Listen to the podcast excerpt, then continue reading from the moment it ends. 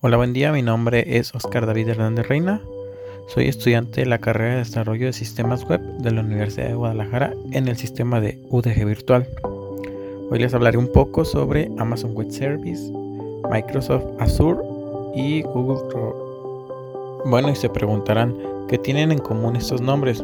Pues todos los mencionados son servicios en la nube que nos ayudan a acceder a datos, programas o aplicaciones a través de Internet. Tener tus servicios de computación en la nube implica tener ciertas ventajas asociadas, entre las cuales podemos encontrar la escalabilidad, mantener la continuidad de tu negocio, permitir una colaboración más eficiente, flexibilidad de las acciones laborales del trabajo, así como acceso a actualizaciones automáticas. Vamos a indagar un poco más en las principales características de cada uno de estos servicios en la nube. Por ejemplo, la principal característica de Amazon Web Service sería la experiencia, ya que en ella ofrece a los desarrolladores más de 15 años de infraestructura empresarial.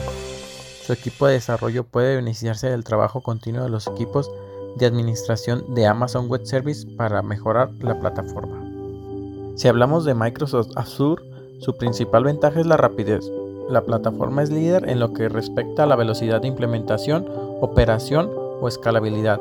Las características que abarcan todas las funciones de Azure pueden integrarse en sus sistemas y procesos existentes, lo cual ofrece más potencia y capacidad para el desarrollo empresarial.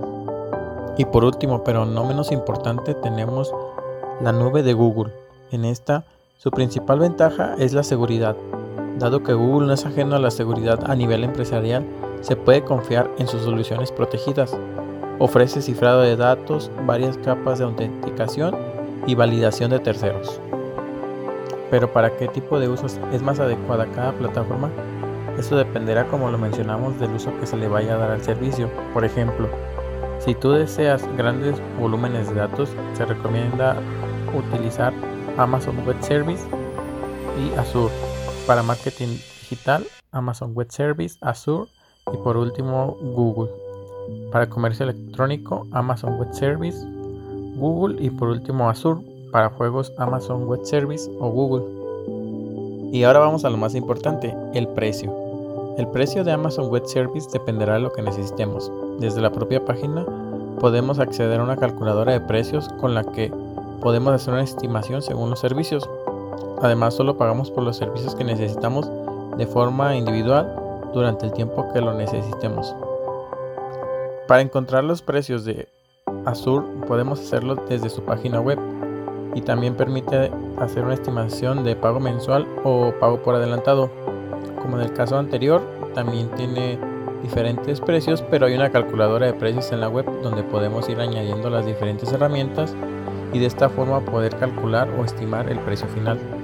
En el caso de Google este ofrece menos herramientas que los dos anteriores, pero también encontraremos todo tipo de productos para diferentes proyectos, desde gestión de APIs, bases de datos, analítica de datos, computación, herramientas de desarrollo o contenido multimedia y videojuegos.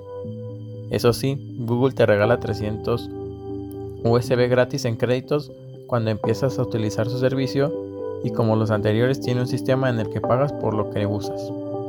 Si hablamos de populismo, en la primera posición estaría Amazon Web Service como el mayor porcentaje y consiguiendo un 32% total del pastel. En este caso, después le seguiría Microsoft Azure con un 20% y finalmente estaría Google Cloud con un 9% del total.